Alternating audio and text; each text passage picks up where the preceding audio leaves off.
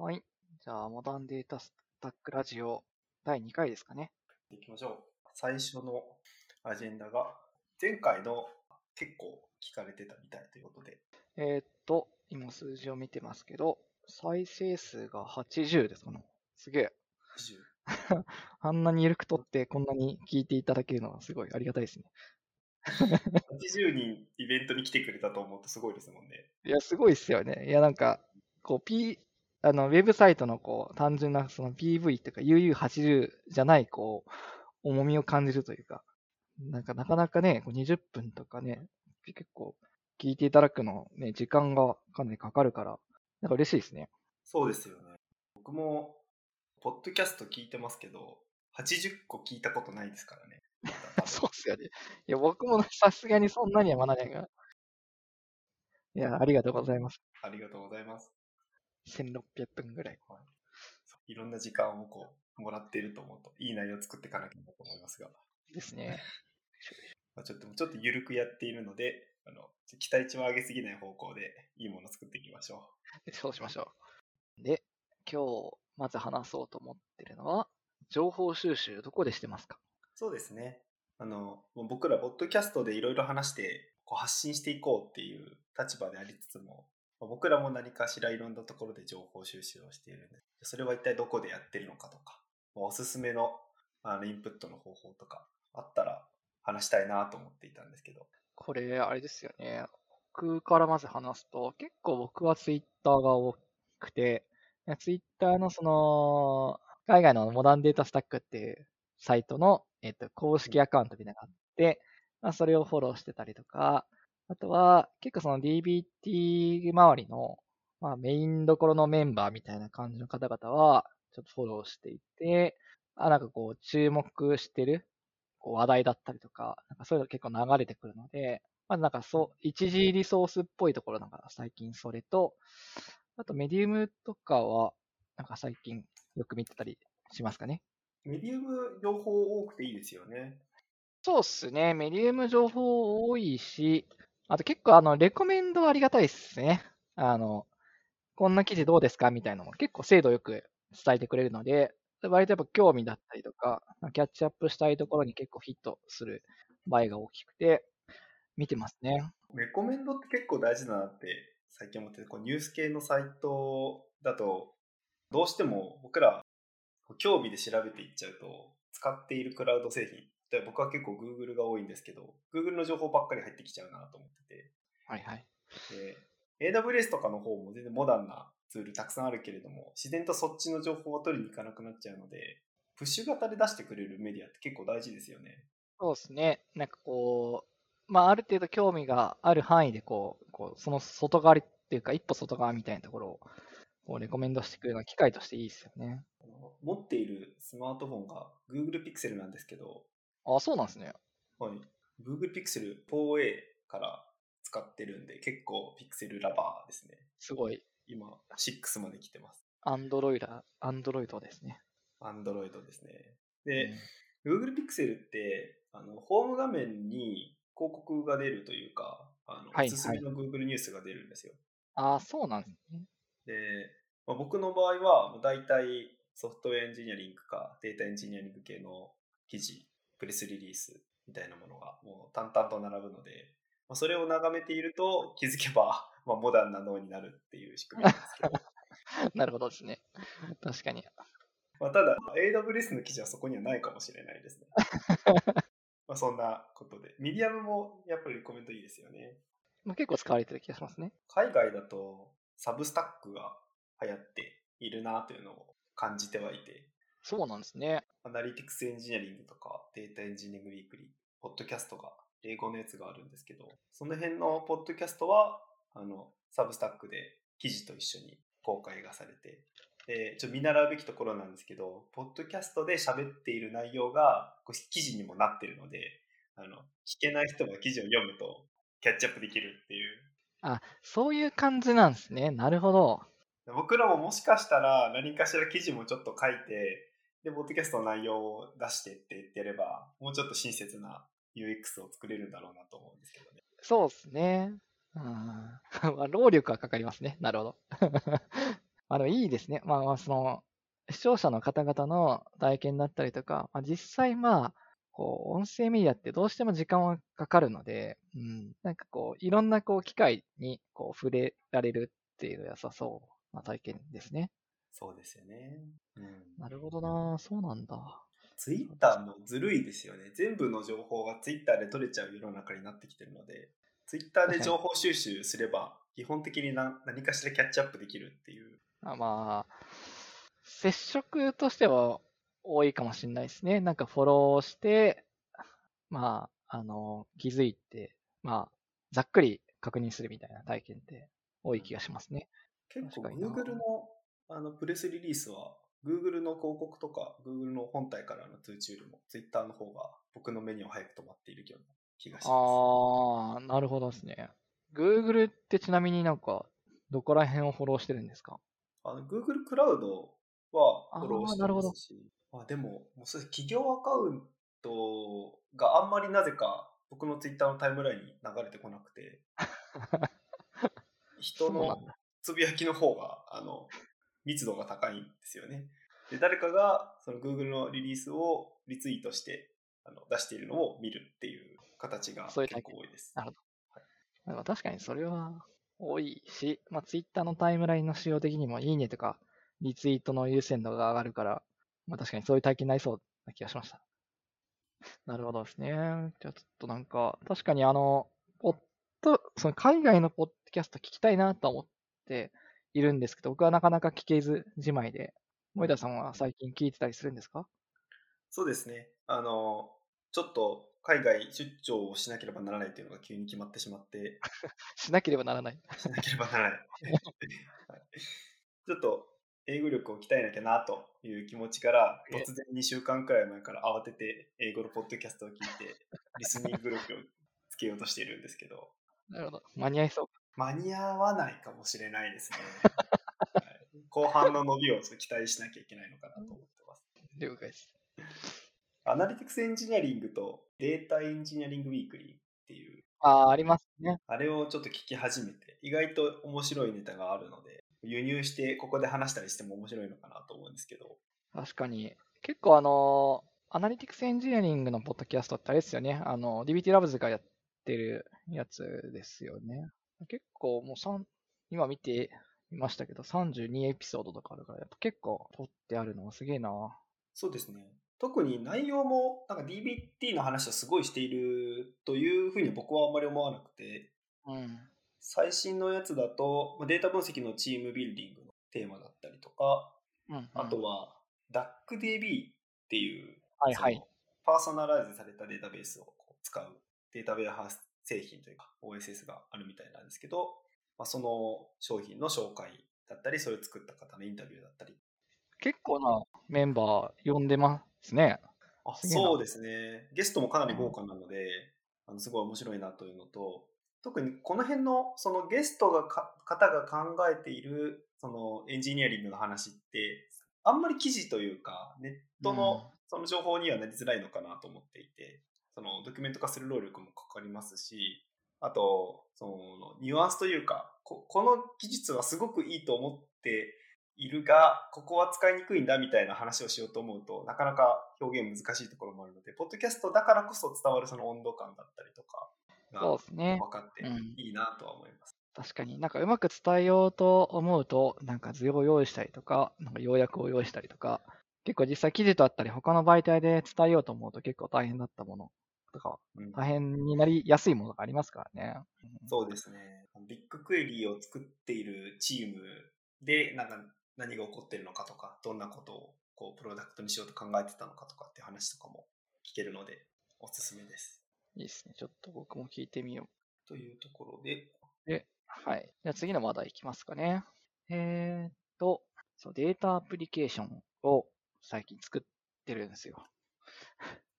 なるほど。うん、データアプリケーションってな、何なんですか？例えば結構聞く人によっていろんな定義があると思っていて、データを使って機械学習をしておすすめのなんか商品を並べる部分をデータアプリケーションっていう人もいれば、BI ツールを出して、営業の人が提案時にいけてる商材をこう分析するツールもあれば、いろいろあると思うんですけど。確かに。なんかそこは、でも、今話したすべてデータアプリケーションだと思っていて、その、ある一定のその社内外含めて、そのデータを使って、えっと、まあ、機能を、まあ、提供するっていうのが、ざっくりデータアプリケーションだと思ってはいます。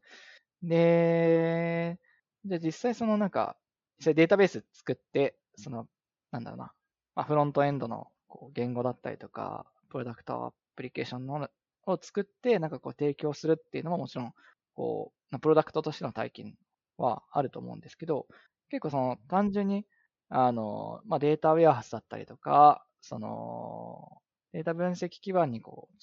蓄積した、まあ、データを、まあ、実際こう業務の一部として、まあ、データを見せたりとか、あとはその、えっと、データを、まあ、えっと、加工して、まあ、またプロダクトにこう返すだったりとか、あとはその CRM にこう活用するみたいな場面って、結構その、なんだろうな、あの、通常のこう、プログラミングでゴリゴリ作るっていう以外にも、結構そう、そのデータ分析基盤だったりに溜まったものを、こう、あの、活用していくみたいな動きって結構増えてきてるなと思っていて、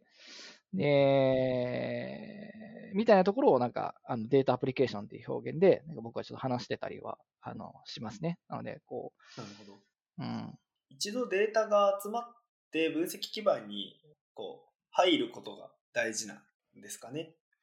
ですかね。あのー、結構そのデータを活用したいっていう要件になったときに、なんか割かしそのサービス側が持ってるデータベースとかをこう超えてとか、まあ、そこにはないデータをさらに付け加えて実際次の業務だったり活用にしたいっていう場面って結構あると思っていて、うんうん、で、実際じゃあそれをその、なんだろうな、まあ、サーバーだったりとか、その、本当にその本番稼働してるデータベースのデータを使って、こう結合していくみたいなことをやろうとすると、結構一気に飛躍的に、あの、そのアプリケーションを作る難しさって相当上がると思っていて、単純にこうやりたいことと、こう実装の難易度だったりとか、実装のコストみたいなのが、なんか見見合わない場面が結構あるんじゃないかなっていうのを実際こう感じるんですね。で、多分そこが、まあ、選択だったり取れないっていうところと、とはいえそのデータウェアスだったりとか、まあ、ある一定のところにこうまとめた、まあ、いろんなその、えっと、流入がある中で、こうまとめたデータを組み合わせることによって、まあ、活用できるシーンっていうのが、あの、仕組みとしてもこう、あの、整ってきているし、実際その、使いたい場面っていうのも、やっぱ、あの、潜在的にはこう、より多くあって、なんかそこがこう、割とこう、今近づいてきてるのかなって気がしてますね。うん、昔あったあの OLAP と OLTP とあと HTAP ってご存知ですか、うん、ああ、用語としては知ってます、僕は。あの、OLTP が Online Transaction Processing で、うん、あのいわゆる普通のデータベース、アプリケーションで使うデータベース。うん、で、データ分析用の OLAP が Online Analytical Processing で、HTAP がハイブリッドなんちゃらかんちゃらの両方できますっていう製品だったなと思ってて。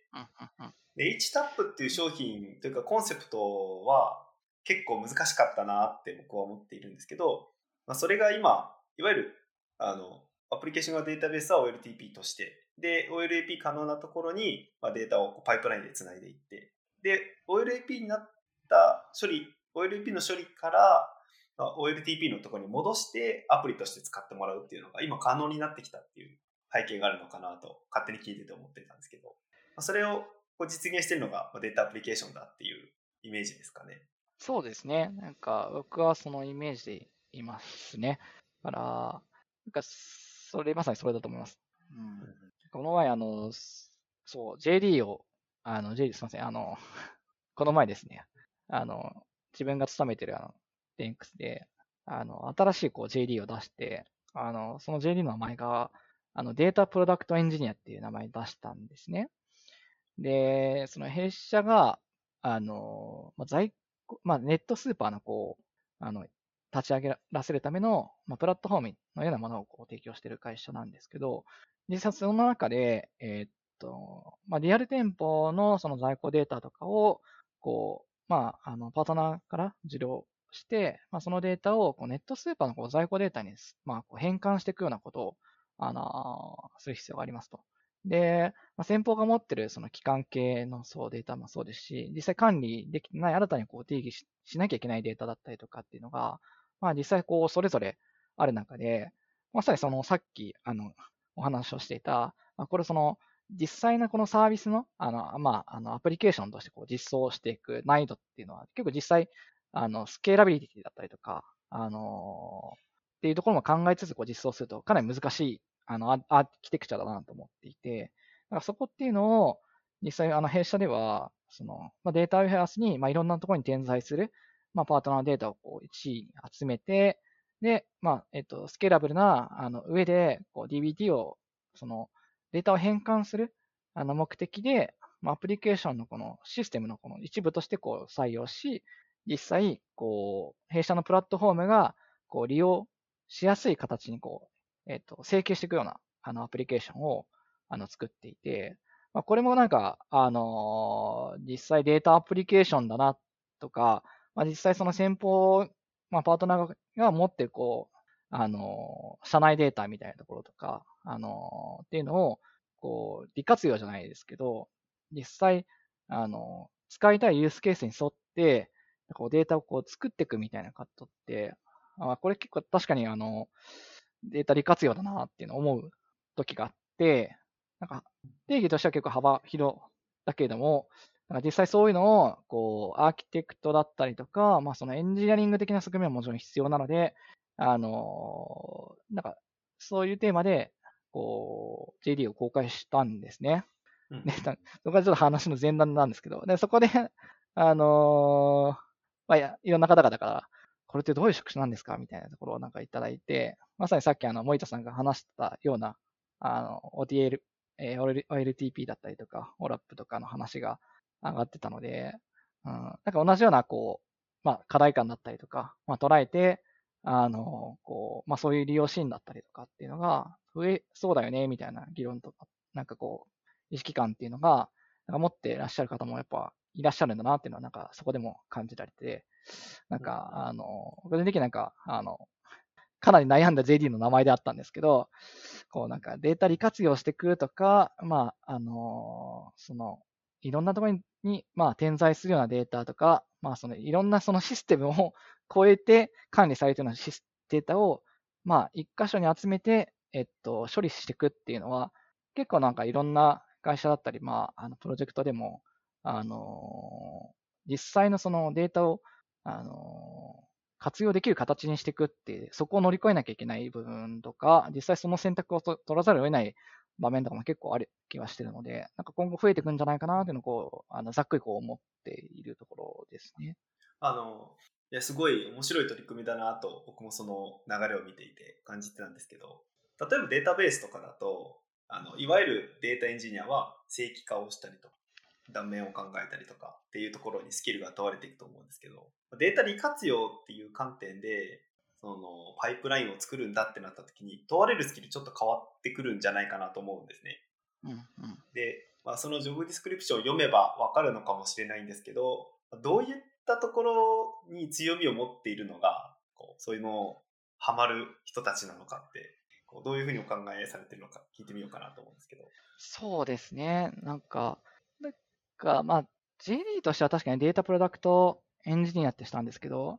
職能としては、あの、まあ、DBT が提唱してる、あの、アナリティクスエンジニアと変わらないかなって正直思っていはします。なんか、捉え方としては、まずやっぱりその、大事なのって、実際 raw data をなんかこう取り入れ、それをある一定の形にして、まあ、そこにロジックを足して、まあ、ユースケースに沿って、えっと、利用したいデータの形にするみたいな、あの、流れだと大枠は思っていて、なんかその、なんか流れの中で、まあ、一定その、なんかこう、プログラミングとしてとか、まあ、そのデータのその、えっと、流れをこう、考えるみたいなところの、まあ、スキルセットは、そうですね。なんか、まあ、ちょっとそのソフトウェアエンジニアの経験とかがあると、なんか設計しやすかったりもするのかなと思いつつ、なんか結構ここって型化されていくんじゃないかなってちょっとだけ思っていて、なんかその世界になった先って、割かし、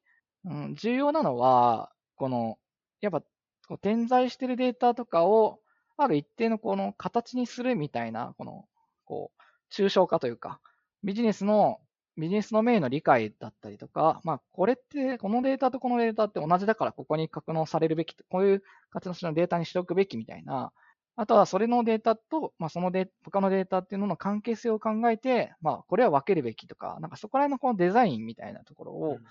なんかこうしていく、あの力っていうのが、なんか必要になってくる気がしていて、なんか、ざっくりはなんか、あそんなイメージで考えていますね。すみません。JD 的な話というか、なんかもう少しこう、あの、そういう、なんだろうな、捉え方で、なんか多分仕事とかができる方だと、なんかワークするんじゃないかなっていうのを考えてたところです。うん。あのデータ利活用においてはその使うデータがどういうまとまりのものなのか定義する力がすごい重要って理解したんですけどもう本当にその通りだなと思ってるところがあって、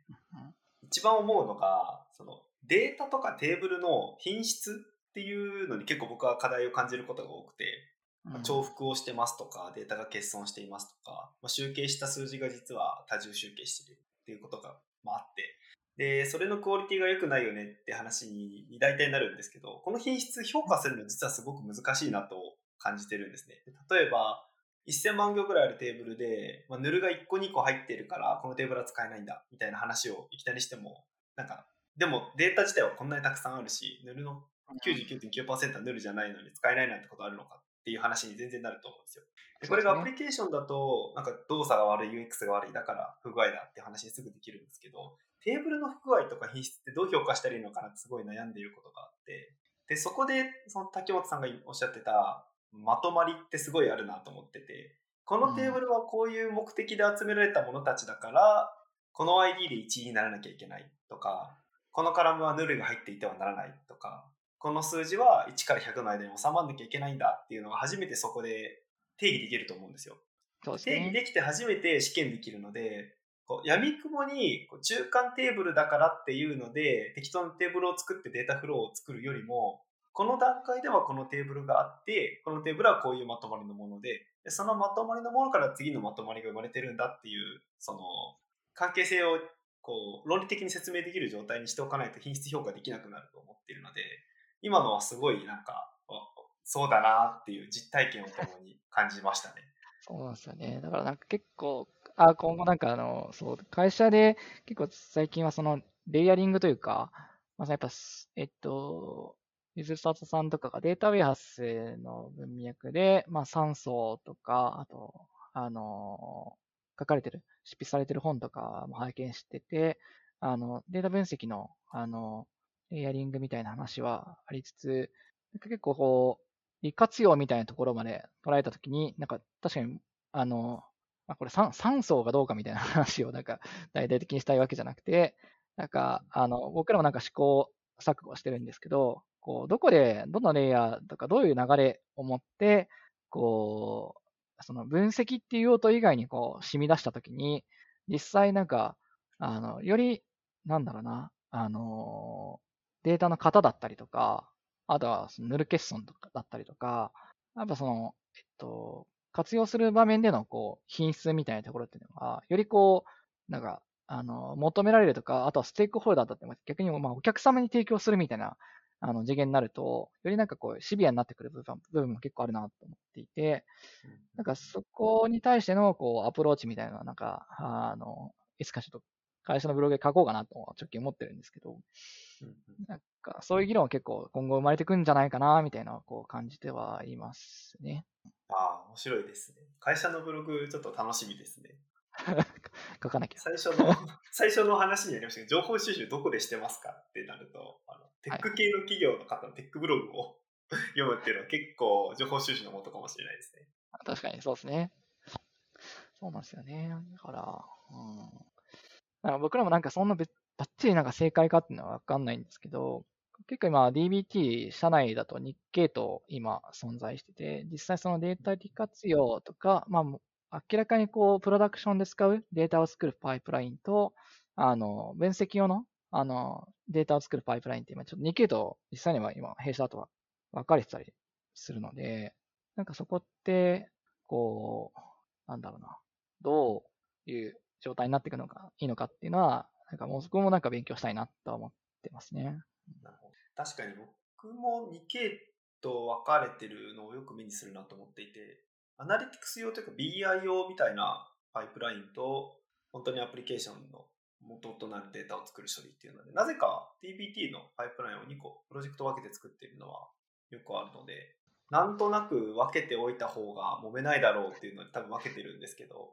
本当は分けない方がいいんじゃないかとかも結構あるとは思っていて、そうですね。なんか、実際それもあるとは思っているけど、まあ、ただ、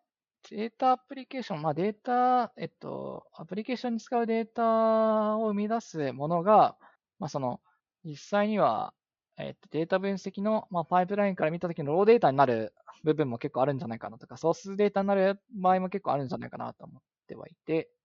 まあ、そういう依存関係でもいいのかなって思うときもなかないですよね。それこそそのテーブルのドメインをしっかり定義していれば、かつ品質が高ければ、用途は限られるはずないですからね。そうなんですよね。というところで、結構話してしまって、セマンティックレイヤーの話をしようと思ったけど、今日は話せなさそうなので、まあ次回ですかね。今日は終わりましょうか。はい。じゃあご視聴ありがとうございます。ありがとうございました。